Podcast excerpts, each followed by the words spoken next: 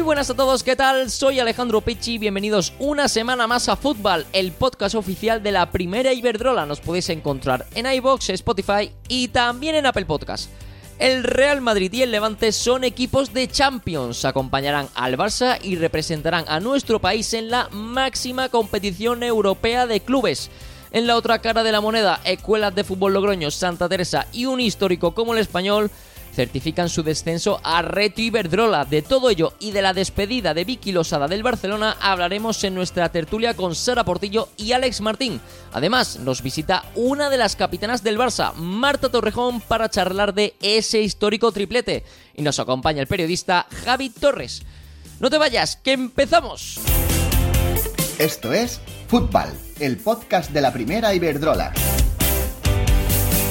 La jornada 32 nos ha dejado lo siguiente. Tras los resultados del Real Madrid que remontó de forma espectacular ante la Real Sociedad 3 a 2 y el Levante que barrió al Athletic Club 4 a 0, aseguran su presencia en la Champions la próxima temporada. Ambos jugarán las rutas de clasificación para la fase de grupos.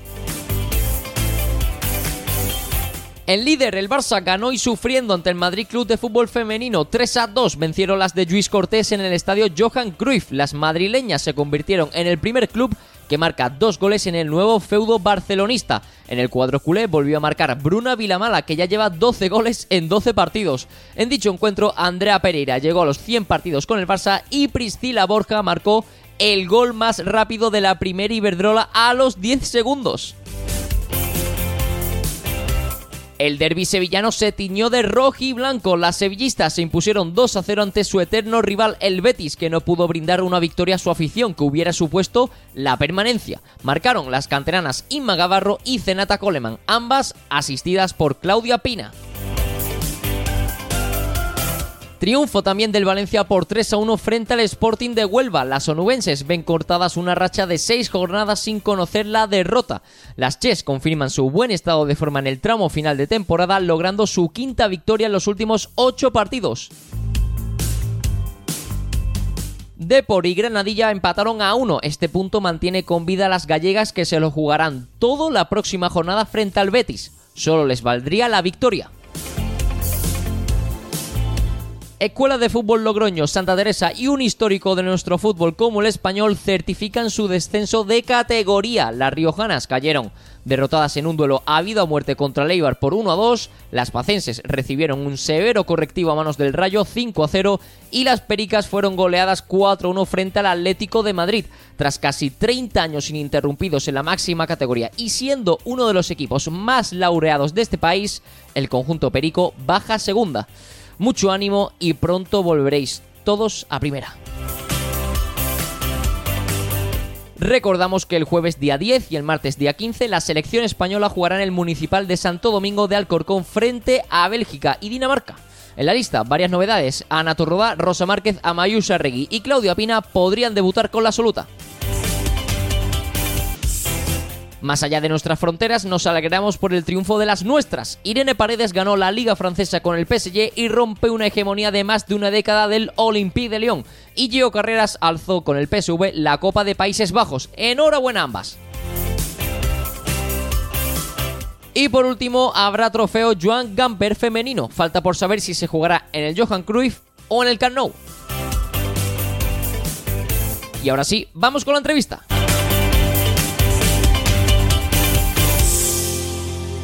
Estás escuchando Fútbol, el podcast de la primera Iberdrola. Síguenos en Instagram y Twitter, arroba primera Iberdrola.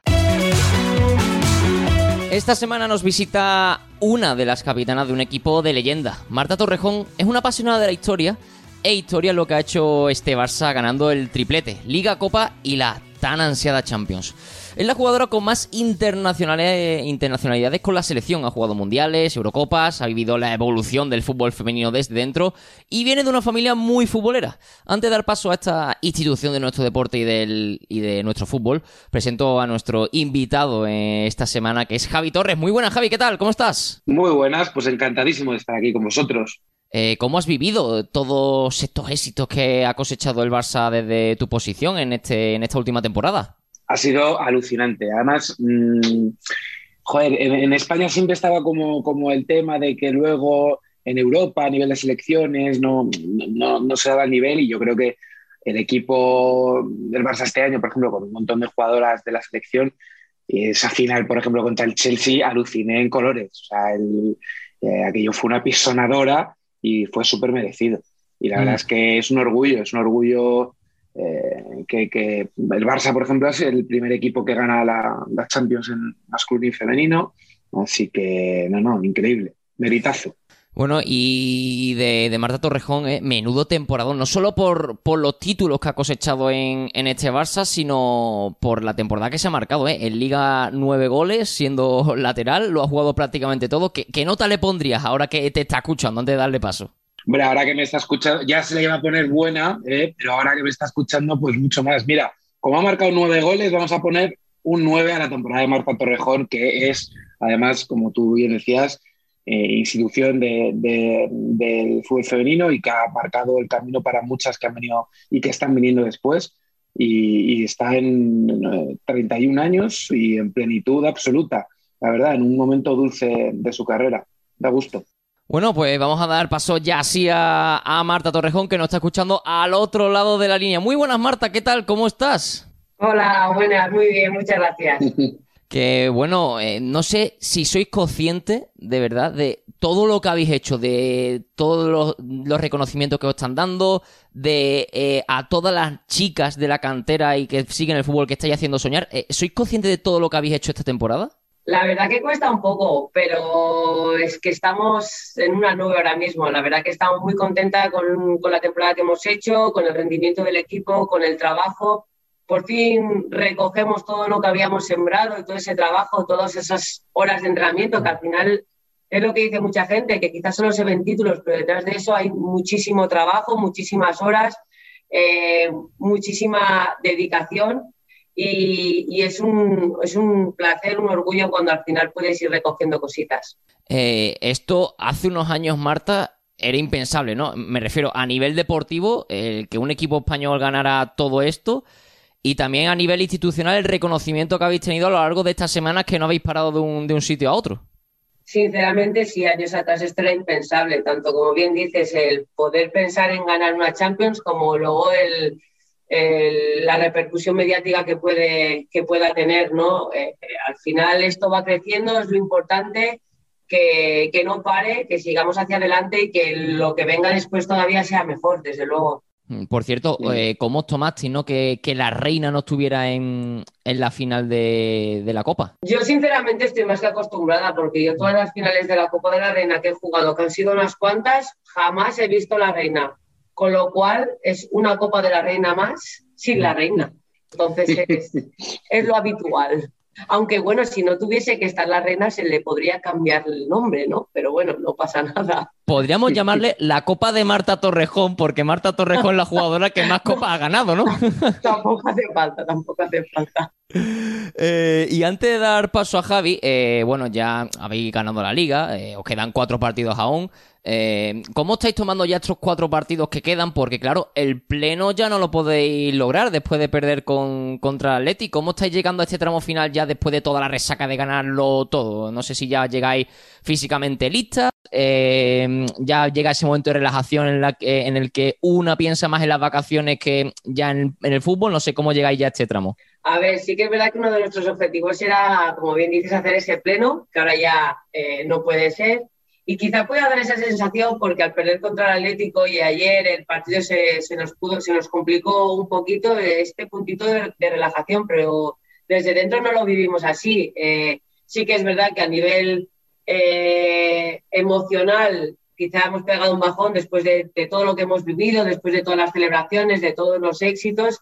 Eh, yo creo que es inconsciente a veces pegar un, un ligero bajón, pero dentro del equipo no se habla de eso, sino de, de cuando se sale al campo, precisamente, por ejemplo, ayer que todavía pudo venir más gente a vernos, es el dar el 100% de cada uno. Así que es verdad que a veces no te salen las cosas como te gustaría, y ayer quizá fue uno de esos días, pero el equipo lo peleó hasta el final, consiguió darle la vuelta y pudimos ganar el partido. Así que la mentalidad del equipo es seguir en esta línea, seguir trabajando y seguir dando lo mejor de nosotras. Así es, y por eso habéis llegado donde estáis, ¿no? Al final, esa insistencia y ese trabajo que lo ha dicho muchas veces Luis Cortés, que es que desde fuera parece muy fácil, pero es que muy complicado todo lo que, todo lo que habéis hecho. Eh, adelante, Javi. Pues mira, Marta, yo la verdad es que tengo, tengo algo que me ronda la cabeza contigo y es que digo, joder, Marta Dorejón, que es todavía una jugadora joven, ¿eh?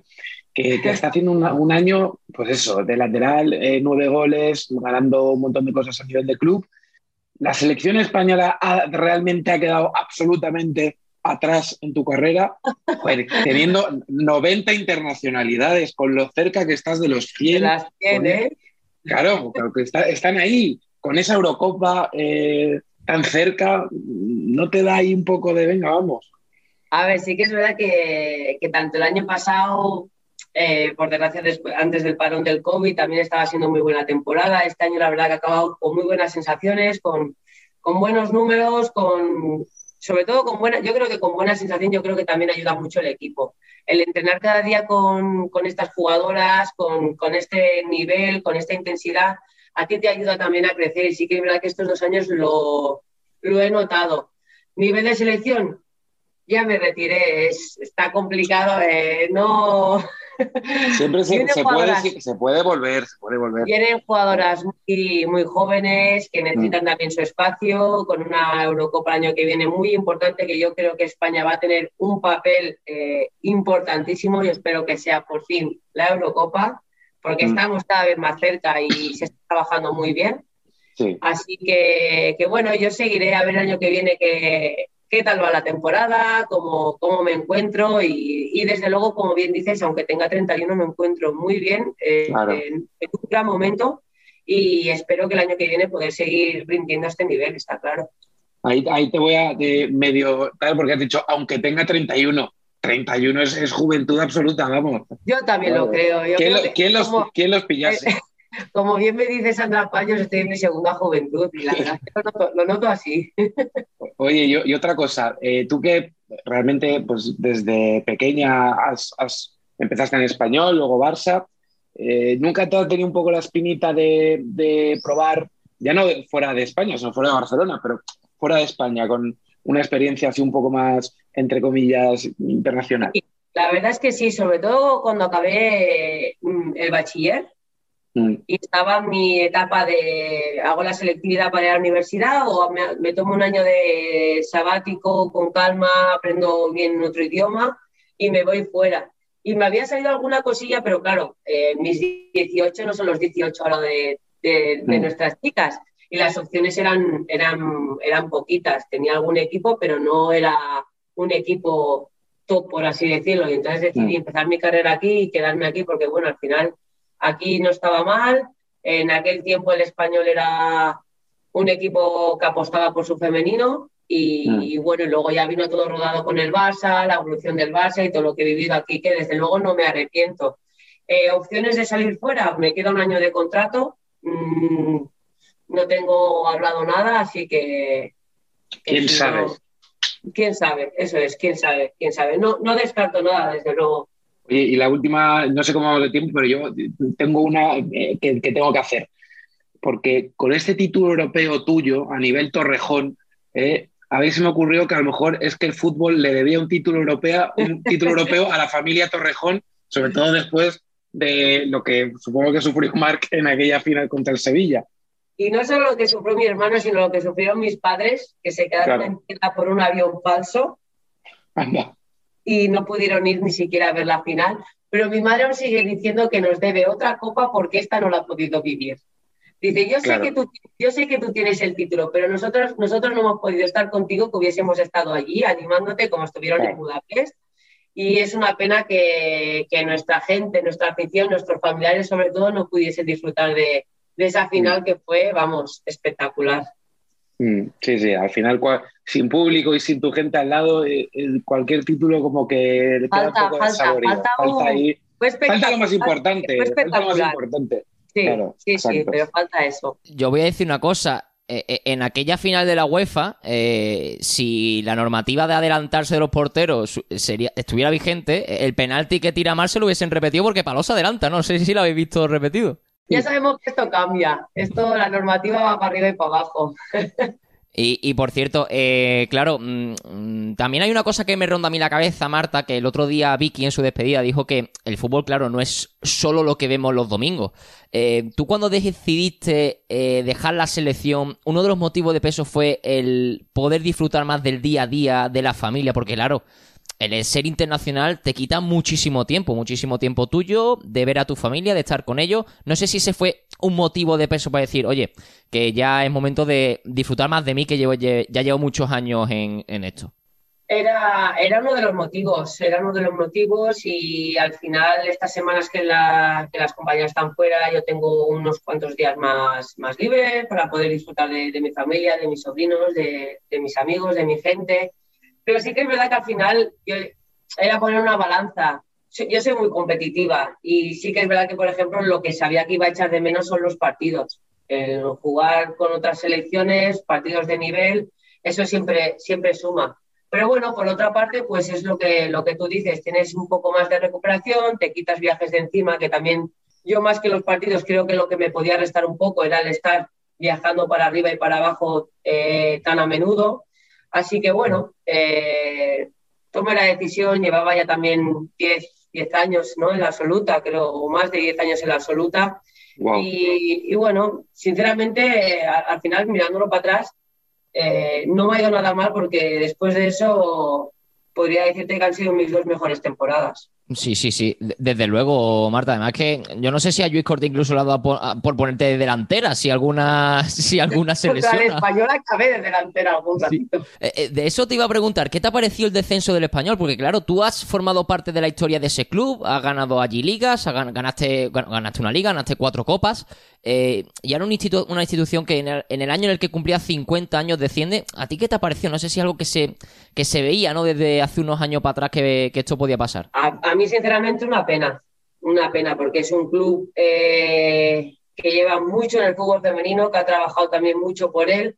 Y bueno, el año pasado con, con el COVID consiguió la permanencia, salvarse, ¿no? Y, poder disfrutar de este año y este año no lo ha podido conseguir. La verdad que es una pena porque es un equipo, ¿cómo podría decirte? Pues como un rayo que mm. también lleva pues eso, tiene su historia aquí en el fútbol femenino y que haya descendido. Espero, pues bueno, que el año que viene haga una temporada y pueda volver a, y pueda volver a primera. Pues Marta, la última pregunta no te la voy a hacer yo, sino que te la va a hacer María John Park, que fue nuestra última invitada. Vamos a escucharla. Hola, soy María John Park y mi pregunta es la siguiente. Si tuvieras que elegir una jugadora de primera Iberdrola, ¿cuál serías? Ahí está. Complicada, ¿eh? Me quedo con puedo decir un par, ¿no? Con Caro y Alexia de mi equipo. Hombre, es que eh, son casi las mejores de la liga, es que no puedes ir más arriba. No, no escojo mal, ¿no? No escojo mal. No, no, ya, ya, ya lo has dicho todo con, con ellas dos. Pues Marta Torrejón, la reina de, copas, más de 300 partidos con el Barça, futbolista con más internacionalidades con la selección y una de las capitanas de este Barça de leyenda, que se ha alzado con el triplete. Eh, ha sido todo un lujo de eh, tenerte en fútbol esta semana y daros las gracias por hacernos soñar a todos los aficionados al fútbol con, con todo lo que habéis hecho. Ha sido un placer, cuídate mucho y a descansar en las vacaciones que os lo merecéis. Muchas gracias. Un placer, Marta. Que vaya muy bien, gracias. Esto es Fútbol, el podcast de la primera Iberdrola. Suscríbete.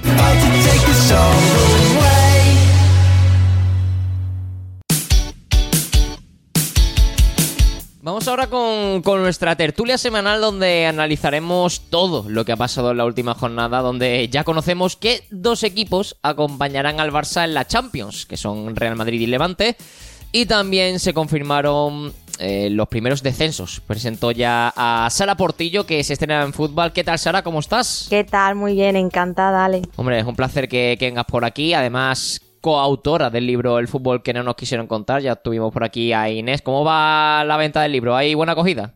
Bastante bien, la verdad. Estamos muy contentas con, la acogida que está teniendo. Ya lo tengo en mis manos, ¿eh? Todavía no estoy empezándolo a leer porque estoy terminando otro, pero en cuanto termine el, otro que estoy leyendo ahora mismo, pues empiezo con, con a devorar el fútbol que, que no nos quisieron contar. Y también se estrena en fútbol hoy. Hoy es día de estreno. Se estrena Sara y también se estrena Alex Martín de Goal. ¿Qué tal, compañero? ¿Cómo estás? Hola, muy buenas, Tocayo. ¿Cómo estás? Un honor y un placer estar aquí. Bueno, eh, el honor es, mío en contar con dos personas que siguen de tan, tan de cerca el, el fútbol femenino. Y.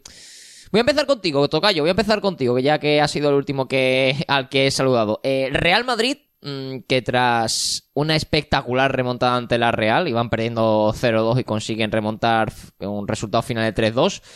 Y el Levante que barrió al Athletic Club 4-0 confirman su presencia en la Champions. ¿Tú te esperabas que estos dos equipos iban a acompañar al Barça en la Champions? ¿Tú ponías a principio de temporada en las quinielas a otro?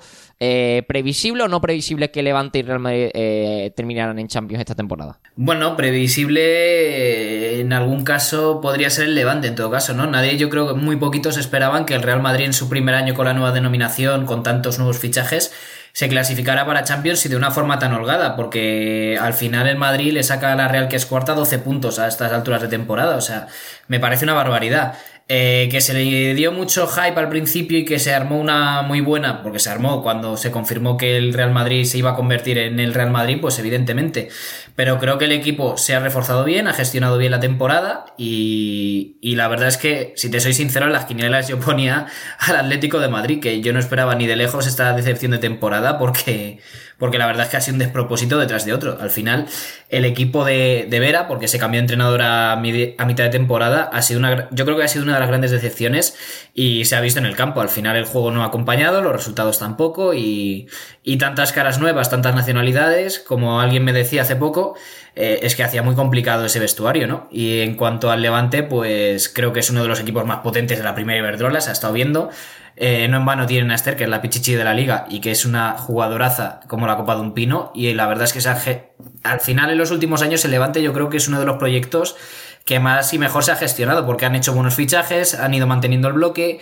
Y aunque ahora se vaya María Pri a final de temporada, creo que el bloque está hecho y el proyecto tiene continuidad y tiene futuro, que es lo importante, ¿no? Vamos a verlo porque suenan muchas jugadoras del Levante que, importantes que pueden salir este verano. Eh, se habla de Esther al Real Madrid, también de Claudia Zornoza al Real Madrid, también se habla de Rocío Galvez que también puede salir, eh, Vanini que también puede salir, en fin, es que al final eh, toda la columna vertebral del Levante. Vamos a ver la temporada que viene, qué es del Levante, qué proyecto se, mm, se conforma de cara a jugar la, la ruta, las rutas de cara la fase clasificación antes de la, de la fase grupos.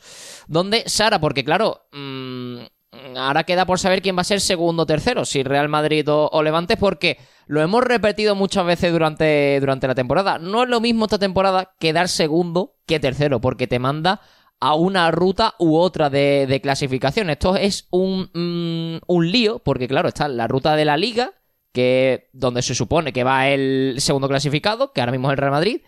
Y luego está la ronda 1, que es donde va el tercer clasificado de nuestra liga, que es el, el Levante. Tenemos equipos como Arsenal, Wolfsburgo y Olimpia de Lyon en las rondas previas. O sea, es que Mm, puedes tener la mala suerte de que en una de estas rondas te puede tocar, siendo Levante o Real Madrid, el Olimpia León y adiós fase de grupo. Bueno, a ver, yo soy muy romántica, no me gusta decir adiós fase de grupos porque nunca se sabe lo que puede pasar, ¿no? Pero es cierto que es que eh, la diferencia entre quedar segundo o quedar tercero es enorme.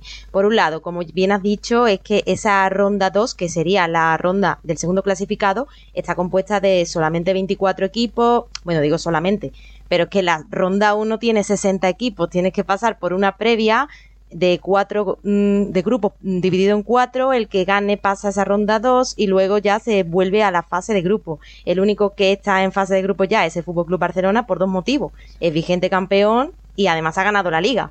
Entonces es el único, pero yo creo que tanto segundo como tercer clasificado lo van a tener muy complicado porque el nivel europeo es alto. Sí, sí, sí, es alto y es que, claro, solo de momento directamente a la fase de grupos va eh, los campeones de la liga de Francia, Alemania y España, que son las ligas con mayor coeficiente. Yo no sé si eh, al ganar la Champions el Barça, esto no lo tengo yo muy claro, el Chelsea al ser subcampeón va a la Champions directamente, eso yo no lo tengo muy claro, creo que sí, creo que sí, pero no lo tengo yo muy claro.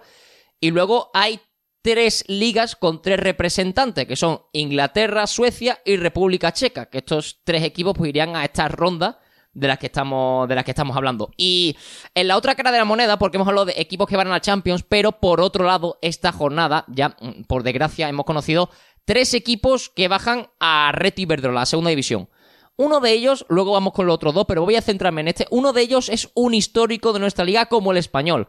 Eh, uno de los clubes más laureados de nuestro fútbol femenino, eh, cerca de 30 temporadas ininterrumpidas en primera división, que es el club con más temporadas seguidas en la élite del fútbol femenino nacional, y en la temporada en la que cumplen 50 años la sección, bajan a segunda. Alex, eh, ya tuvieron un toque de atención importante la temporada pasada con la pandemia, que se suspendió la liga y iban últimas y el proyecto no lo han conseguido relanzar. Eh, ¿Esto es algo que se veía venir? Porque ya llevaba varias temporadas jugando con fuego el español.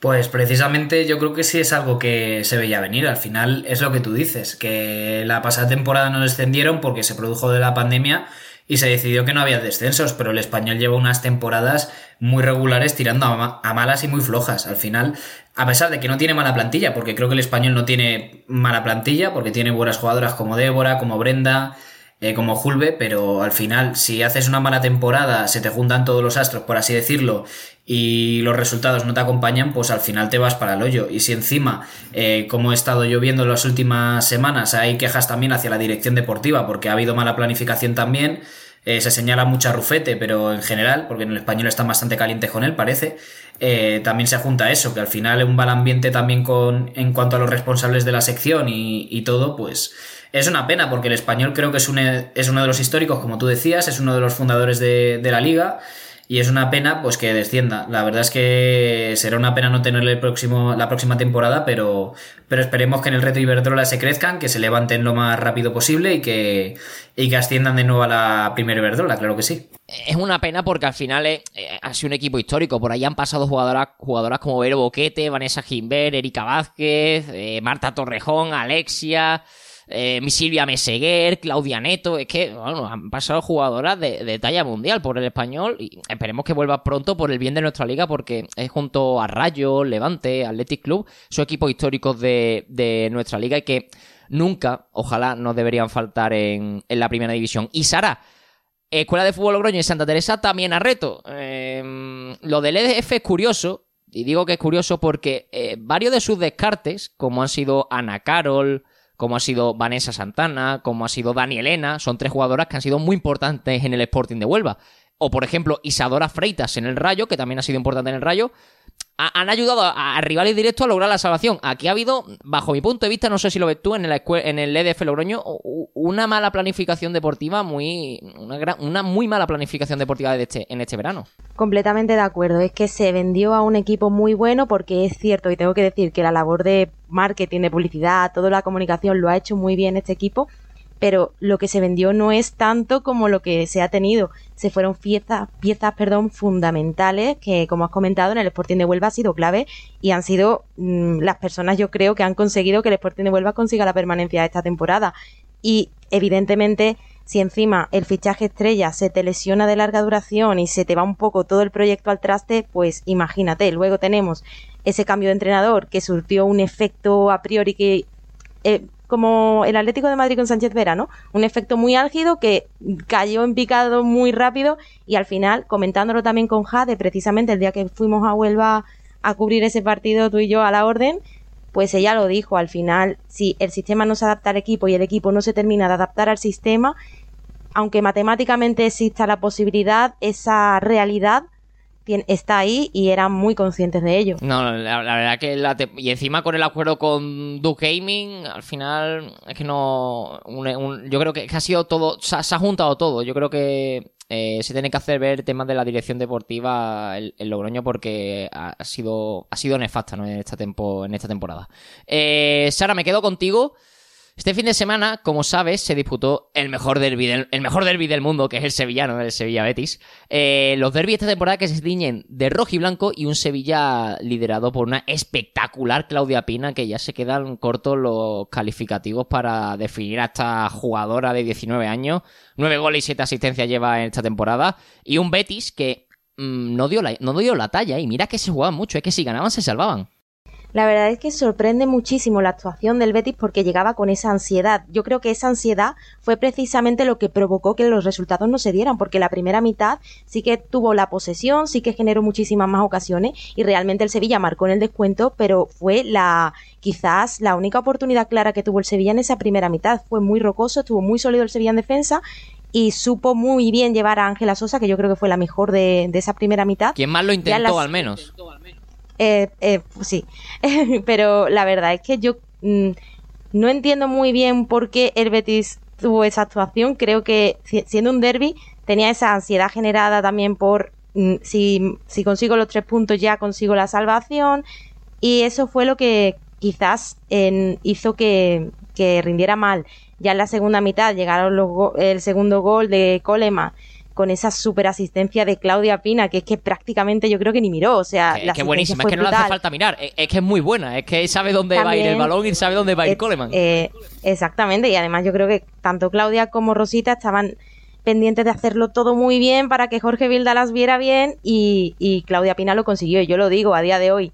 Yo creo que Claudia Pina va a ser la Jenny Hermoso del futuro por su trayectoria en los escalafones inferiores y porque es su primera temporada en la élite y se ha llevado al Sevilla a las espaldas. Eh, yo te digo una cosa, es que el, Sevilla, eh, a mí la sensación que me ha dado el Sevilla esta temporada es que si Claudia Pina funciona, el Sevilla funciona. Si Claudia Pina no funciona, el Sevilla no funciona. Y es la sensación que se me ha quedado a mí. O sea, con 19 años, la responsabilidad que ha tenido siendo una jugadora cedida es que el futuro que tiene Pina es eh, espectacular. O sea, coincido contigo, para mí es el recambio generacional de Jenny Hermoso. Y yo creo que ese cambio en la selección por lesión de Jenny por Pina puede también decir mucho de cara al, al futuro. Y ya vamos terminando, compañeros. Alex, el Valencia que está terminando muy bien la temporada, ¿eh? Le ganó al Sporting, que no perdía desde hace seis jornadas, y además el conjunto Che practicando muy buen fútbol, con Torrodá y Candela dirigiendo la, dirigiendo la orquesta. Cinco, cinco victorias los últimos ocho partidos del conjunto Che, que está terminando en, en buena forma. Sí, la verdad es que el Valencia está ahora mismo, yo creo que en su mejor momento de la temporada, como tú dices, eh, cinco victorias en los últimos partidos. Y creo que la forma de jugar que tiene el equipo Che, porque ha tenido temporadas eh, con muchos altibajos, me acuerdo de la pasada o la anterior con, con, Irene Ferreras en el banquillo, que era un proyecto bastante atractivo, que al final pues no terminó teniendo suerte, la, la ex técnica del Rayo allí, pero creo que el Valencia es un equipo que tiene muchas jugadoras con talento y que ese proyecto, si lo saben combinar y lo saben eh, juntar esas piezas que tienen, porque tienen piezas de mucha calidad, eh, creo que pueden tener un buen proyecto que, puede, que solo puede crecer. Al final, si tú terminas cuidando estos proyectos, terminas combinando buenos fichajes con canteranas que tienen calidad, al final eh, creo que puede ser un efecto muy positivo y que pueda ascender en la primera Iberdrola y que, y que puede dar mucha guerra. Al final yo creo que este tipo de equipos Sí, además el Valencia, si no recuerdo mal, es el equipo con la media de edad más joven de la primera división. O sea que es que futuro tiene el equipo. Y yo creo que si hacen dos o tres retoques en verano y consiguen que se vuelva a quedar Candela Cida otro año más, o, o, incluso tenerla en propiedad, yo creo que puede quedar un equipo muy, muy bueno en el Valencia. Y por último, Sara. Eh, a todos se nos encogió un poco el corazón con la despedida de, Vicky Losada, ¿no? Del Barça, la segunda jugadora con más partidos en el conjunto culé y sin duda, mm, vamos, para mí, yo creo que para vosotros también y para mucha gente, una de las mejores jugadoras que ha dado nuestro fútbol. Dijo algo que a mí me llegó mucho y es que eh, el fútbol no es solo lo que vemos los domingos. ¿Y, y qué razón tiene Losada? ¿Crees que no ha terminado de asimilar el rol que le ha tocado en este Barça donde se busca la excelencia, o sea, no te vale ya con ser buena, sino te, vale con ser excelente. Mm, suena a Arsenal y, City como posible destino. No sé si crees que no ha terminado de asumir ese rol de actriz secundaria esta temporada. No solo que no termine de asumir ese rol, es que mm, estar en un equipo como el Fútbol Club Barcelona, con esas piezas que tiene el Fútbol Club Barcelona, es muy complicado, tiene una competencia enorme con Alexia y Aitana. Yo no quisiera estar en la piel de Luis Cortés, creo que es muy complicado, pero es cierto, lo comentaba Mark el otro día en Órdago, que mm, quizás Vicky Losada lo hace igual de bien que Aitana y Alexia, pero a una velocidad menor. Entonces eso es clave para que eh, Luis Cortés tenga que primar a una sobre otra. Estamos hablando del Fútbol Club Barcelona, yo creo el mejor Fútbol Club Barcelona que hemos tenido en la historia y, es que es a lo que es a lo que te tienes que enfrentar si estás en un club como el Barça, pero yo entiendo también el rol de Vicky de quiero seguir rindiendo al máximo nivel, quiero seguir teniendo minutos en las piernas, quiero un club en el que se vaya a valorar mi trabajo. Además que Vicky tiene todavía muchísimo fútbol en sus piernas, solo tiene 30 años, es que a lo mejor nos, creemos que tiene más, pero es que solo tiene 30 años y como he comentado, suenan Arsenal, una posible vuelta al Arsenal, ya estuvo ahí, y el Manchester City como posibles destinos. Sobre todo coge peso la opción de Inglaterra. Compañeros, ha sido mm, un auténtico placer contar con vosotros y vuestra presencia y vuestras voces en fútbol esta semana. Tocayo, Alex Martín, Ha sido un placer tenerte en fútbol. Igualmente, un honor estar contigo. Lo mismo, Sara, un fuerte abrazo. Muchísimas gracias por la invitación. Hola, soy María Ion Park y estás escuchando Fútbol, el podcast oficial de la Primera Iberdrola.